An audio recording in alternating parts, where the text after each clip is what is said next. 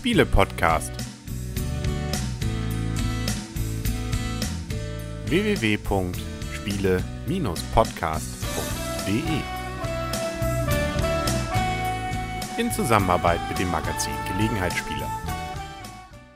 Herzlich willkommen zu einer neuen Ausgabe vom Spiele-Podcast im Internet zu finden auf spiele-podcast.de.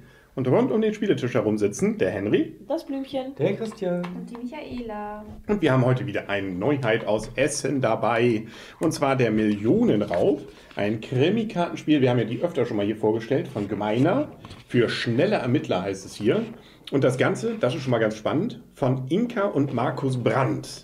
Das heißt also, zwei ja durchaus nicht ganz unbekannte Autoren der Spieleszene, um nicht zu sagen, welche, die wirklich ja für sehr viele sehr gute und auch durchaus das ein oder andere Spiel des Jahres ja schon berühmt waren. Genau. Letztes Jahr ja zum Beispiel Village, ne? Ja. Ja, Warum Ja. hast du? das war so diese rhetorische Pause, wo was hätte kommen sollen, aber so. nichts kam. Ja, glaube ich. Ja, aber ein, ein virtuelles Wir Nicken. dran, wir ne? Ja, nicken, ja. wir nicken. Gut. Aber wir haben in der Schachtel nicht viel, sondern Karten vor allem.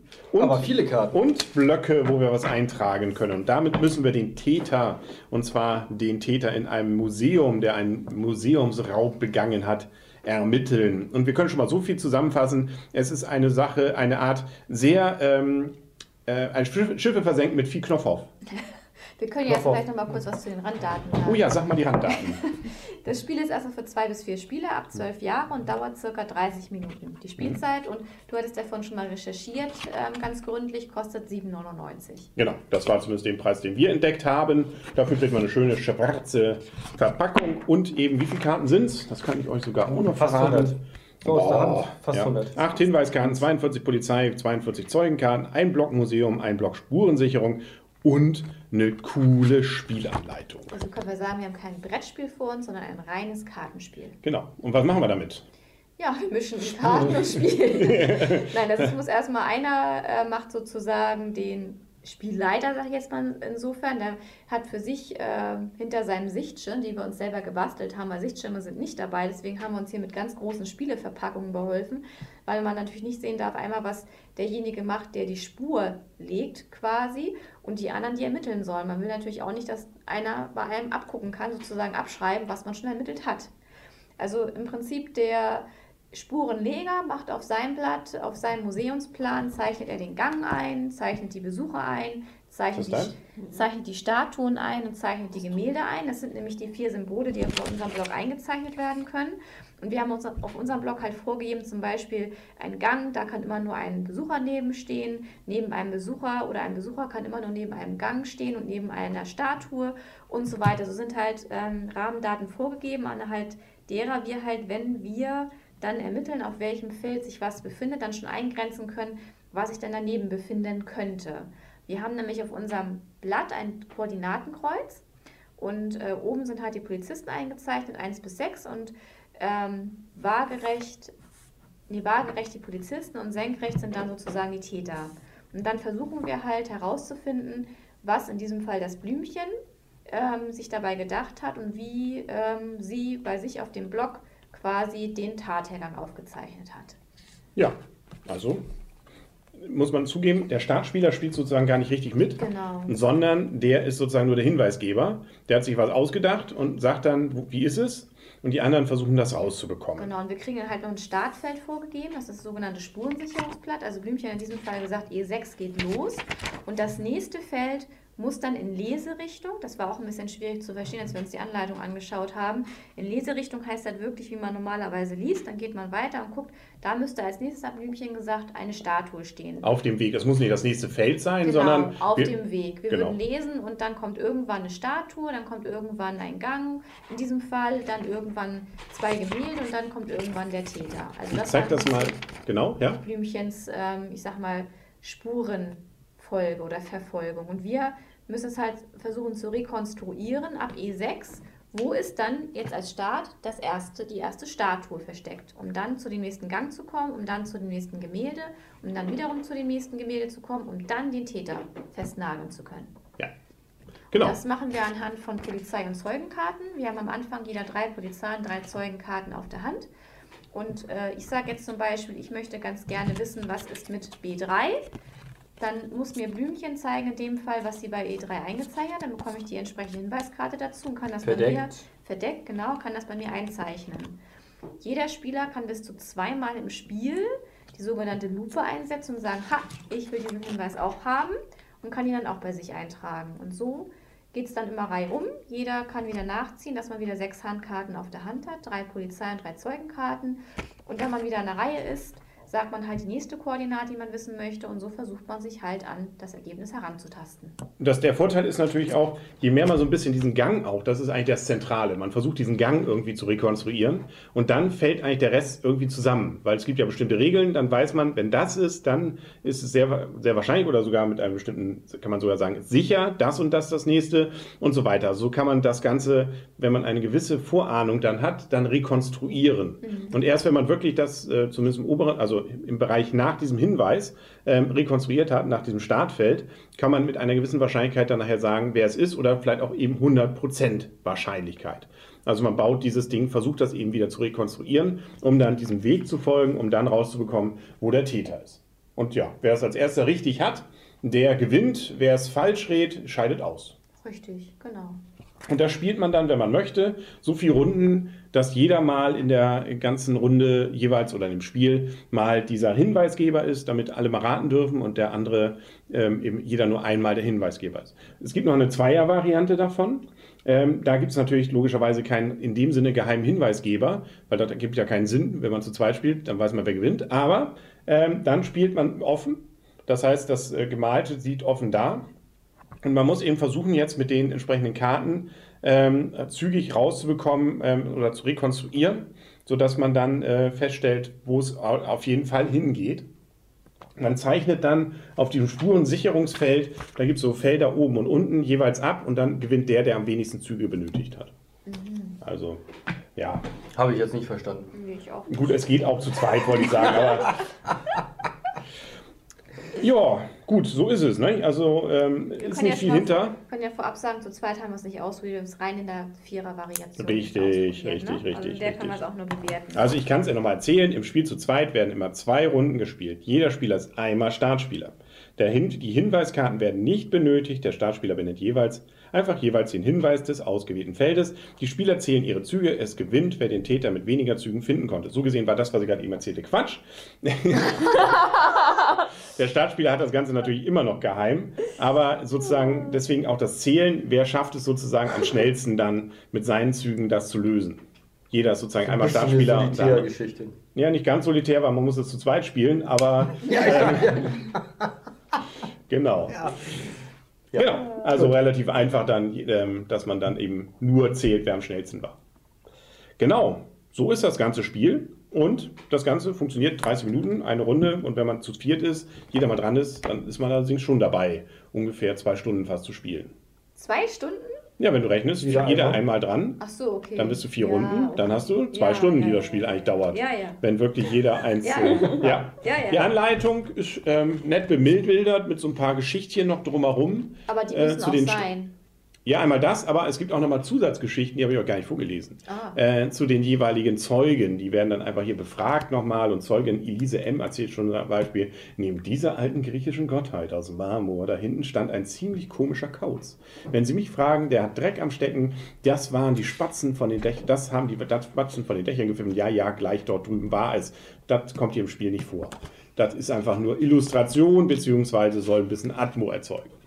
Genau. Atmo. Atmosphäre. Sei nicht so akku mit deiner Atmo. Ja, und dann kommen wir zur Wertung und da fangen wir heute, fangen wir heute doch mal mit Michaela an. Ups, okay, jetzt mit mir. Ja, Schade. Okay, also, ähm, ich weiß auch gar nicht so richtig, wie ich das einordnen soll, das Spiel, weil, ähm, wie das schon mal gesagt wurde, so richtiges Spiel ist es für mich nicht.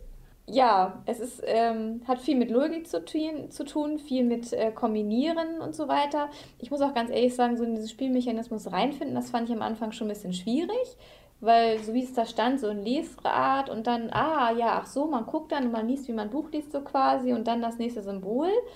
Ähm, war jetzt nicht so schwierig zu verstehen, aber am Anfang, als wir die Anleitung gelesen haben, war es echt so, hä, was, was soll jetzt da passieren und was soll man jetzt eigentlich machen? Und ähm, wie soll das ganze Spiel laufen. Äh, vom Spielgefühl hat es mich jetzt nicht so richtig mitgenommen, auch nicht so richtig gerissen und es wäre für mich kein Spiel, was ich mir kaufen würde und was ich nochmal wieder spielen würde. Insofern ordne ich das ein in eine 3 bis 4. Mhm. Muss nicht nochmal wieder gespielt werden und ist für mich auch nichts, nichts Besonderes. Also eine 4 muss nicht, nichts Besonderes ordne ich das Spiel ein. Ich denke mal, wenn man das Spiel, ja, es ist so ein bisschen schwierig, finde ich, wenn man das Spiel richtig verstanden hat. Also man muss halt solche Logikspiele mögen. Es ist halt für mich jetzt so kein richtig vergleichbares Spiel, wenn man jetzt sagt, ein Brettspiel oder sowas. Also von daher ist es halt ein Kombinierspiel, ein Logikspiel, wo man halt kombinieren muss, wo man halt guckt, aha, wenn ich jetzt das Symbol da habe, dann kann ich die anderen Symbole da ausschließen und dann geht es da weiter und dann komme ich irgendwann mal da an. Und also es war auch ein bisschen doof mit den Karten, die man auf der Hand hatte. Also ich hatte zum Beispiel viele Karten, die E waren und viele Karten, die F waren und hatte ganz wenig oben auf der Hand so dieses A, B, C. Also wir haben ja hier so ein Koordinatenkreuz. Ähm, damit man überhaupt die ähm, Sachen eintragen kann auf seinem Zettel. Und da hatte ich echt Probleme auch am Anfang, dass ich auch die falschen Karten einfach auf der Hand hatte. Das ist natürlich auch sehr glücksabhängig dann in dem Moment, ähm, wo ich auch gar nicht beeinflussen konnte, ähm, dass ich bestimmte Koordinatenpunkte einfach gerne gewusst hätte, was da jetzt passiert. Gut, ich habe zweimal im Spiel diese Lupe zur Möglichkeit, um da einzugreifen, aber ähm, da hatte ich wenig Selbstbeeinflussungsmöglichkeiten in dem Moment. Und wie gesagt, mich hat das Spiel nicht so richtig gepackt und von daher muss ich es nicht nochmal spielen und ich würde es mir auch nicht kaufen. Ja, also ich fand, äh, also mir hat es durchaus Spaß gemacht. Ähm, durchaus, äh, auch wenn ich einen Fehler gemacht habe, das wird man, glaube ich, in der Proberunde noch sehen. Nee, da war ich schon ausgeschieden, glaube ich. Ähm, also ähm, ja, ich habe einen kleinen Fehler gemacht, aber es war auch ein Denkfehler. Also ich kann damit leben. Es ist tatsächlich passiert. Und am Anfang dachte ich erst, öh, was soll, also ich habe, du kriegst ja niemals zusammen, aber mhm. plötzlich fielen die Sachen so ineinander und dass man dann versucht, Sachen nebeneinander und zu versuchen, naja, wie könnte der Weg jetzt wo gehen, was könnte sie sich gedacht haben jetzt, wie könnte der Weg weitergehen, das fand ich schon ganz spannend. Also ähm, es ist deutlich mehr als jetzt ein Schiffe versenken. Schiffe versenken ist reines Glück, ähm, da kannst du wissen, wenn du einen Treffer hast, dann wird links oder rechts auch einer sein, aber hier ist es deutlich mehr, weil ähm, insbesondere eben auch ähm, die Kombination, wenn das, dann das, äh, könnte aber auch das, äh, und jetzt ist es, wenn das und das ist, ist sicher das, ähm, da ist deutlich mehr, was man denken muss. Aber ich stimme richtig zu, es ist in dem Sinne kein typisches normales Spiel, mhm. sondern es ist ein Logiktrainer für mehrere. Und, äh, aber dafür funktioniert es ganz gut. Und finde ich für mich zumindest persönlich durchaus motivierend und dafür ist es auch nicht so teuer. Und wenn ich mal unser Spielwertesystem trotzdem darauf anwende, auch wenn ich sage, es ist nur bedingt ein normales Spiel, ähm, dann ist es bei mir trotzdem ein äh, zwischen und immerhin. Gerne wieder wäre es sogar bei mir, obwohl ich gar nicht so der Logiktrainer-Fan bin, aber im unteren Bereich nämlich ein Gut. Also für mich ist es ein gutes Spiel ähm, unter der Maßgabe, was es eben ist. Das muss man sagen. Nicht? Es ist kein Village. Also deswegen, da kann man auch jetzt sicherlich nicht. Und es ist auch kein normales Kartenspiel, sondern es ist eben mehr oder weniger eben eine Deduktion, die man da vornimmt. Mhm. Haben wir schon Dankeschön für das Rezensionsexemplar gesagt? Nee, jetzt wo ich eine hohe Wertung gegeben habe, geben wir, nochmal ein Dankeschön. Generell auch so, trotzdem genau. Dankeschön. Dankeschön, genau. Wurde aber auch so einfach zugeschickt. Das freut einen zwar auch immer, mhm. nicht? aber so gesehen, ja. ja. Sind wir natürlich überhaupt nicht, sind wir auch bei den anderen nicht in der Verpflichtung. Das ist alles nur unsere Meinung. Ja. Gut, also ich habe auch dieses Gefühl, ist es ein Spiel oder ist es kein Spiel? Das, das ähm, packt mich so ein bisschen dem Spiel keinen gerne wieder oder muss ich jetzt unbedingt normal wieder spielen. Weil für mich ist es einfach ein Logiktrainer und wenn ich einen Logiktrainer mache, möchte ich eigentlich ein bisschen abschalten und möchte es für mich alleine machen. Das heißt, ich finde Logiktrainer nicht unbedingt ähm, gruppenkompatibel. Ich denke mir immer, das ist einfach mal. Also man kann es zwar auch, es hat ja auch funktioniert, aber wenn ich in einer Gruppe spiele, möchte ich eigentlich eher was anderes machen, als, als Logik zu trainieren. Und was mich auch noch so ein bisschen gestört hat, was jetzt nicht der hohe Faktor ist, ich fand die Grafik ein ganz klein bisschen enttäuschend, weil ich finde eigentlich immer netter, hier sind die Fotografien drauf und ich finde es eigentlich viel, viel schöner, wenn da nette Karikaturen drauf sind, irgendwie witzige Zeichnungen. Das hätte mich auch ein bisschen mehr animiert. Ich fand es schwierig, in dieses Spiel ähm, hineinzubekommen, weil ich das doch, auch wenn wir die, ähm, äh, auch wenn die anderen gar nicht so schlecht war, aber ich fand es trotzdem, wo man nicht Bescheid wusste, fand ich es schwierig zu greifen, was, was soll das jetzt gemeint sein. Nachher war es alles schlüssig und glaube, auch wenn es einmal gespielt hat, dann weiß man auch, wie der Hase läuft, aber trotzdem fand ich es ein bisschen gewinnungsbedürftig. Ein großes Manko ist natürlich auch, dass der Startspieler ähm, nicht mitspielt. Ich habe erst gedacht, okay, jetzt kann jeder mal Startspieler sein. Und dann ist es auch gar kein Problem, aber ein Spiel dauert ungefähr 30 Minuten. Und wenn jetzt hier jeder einmal Startspieler wäre, dann würden wir zwei Stunden spielen. Und das finde ich ist für so ein Spiel zu lang. Man kann vielleicht mal eine kleine Runde spielen, aber dann ist es immer für den Startspieler ein bisschen blöd, weil der hat zu dem Zeitpunkt nichts zu machen.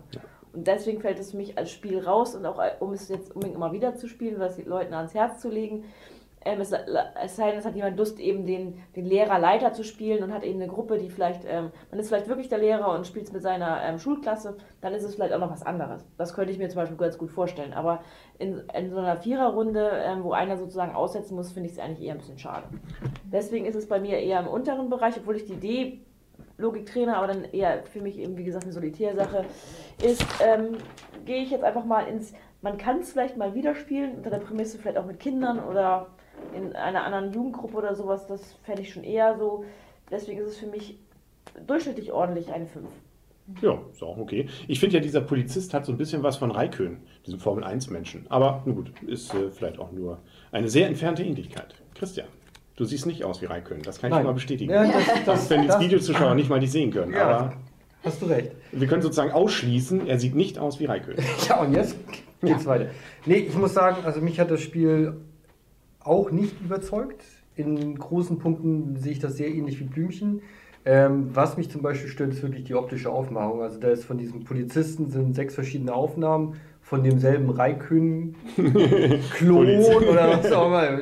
Mal ganz neutral. Äh, die Zeugen sind sechs unterschiedliche Personen, wo man die Köpfe sieht.